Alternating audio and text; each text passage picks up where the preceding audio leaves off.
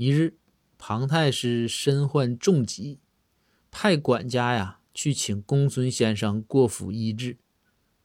这庞府的管家那必须牛牛的呀，来到了开封府门口，见是赵虎守门，这管家呀就豪横的就说：“哎，那个谁，去禀报一声，公孙先生。”就说呀，庞府大管家驾到，速来迎接啊！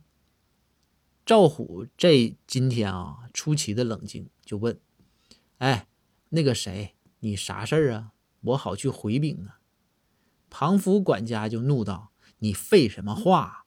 你就告诉公孙，就说我家庞太师染病，需要公孙呐过府医治，赶紧的啊！耽误病情，你可负责不起。”赵虎就说：“啊，原来如此啊，是这样啊，我家先生啊看病需要预约，预约金五百两。”庞府管家着急呀，于是就付给赵虎五百两纹银。付完钱就问：“说这钱我可给了啊，赶紧让公孙先生跟我走吧。”赵虎笑道：“这我跟你说了吗？这是预约金，听不懂啊？你今天来。”恐怕呀，要预约到一个星期以后了。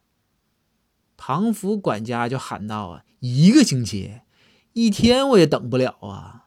我们庞太师没准坚持不到那个时候啊。”赵虎说道：“啊，那没事儿，你坚持不到的话，预约可以取消，这预约金可以退一半。”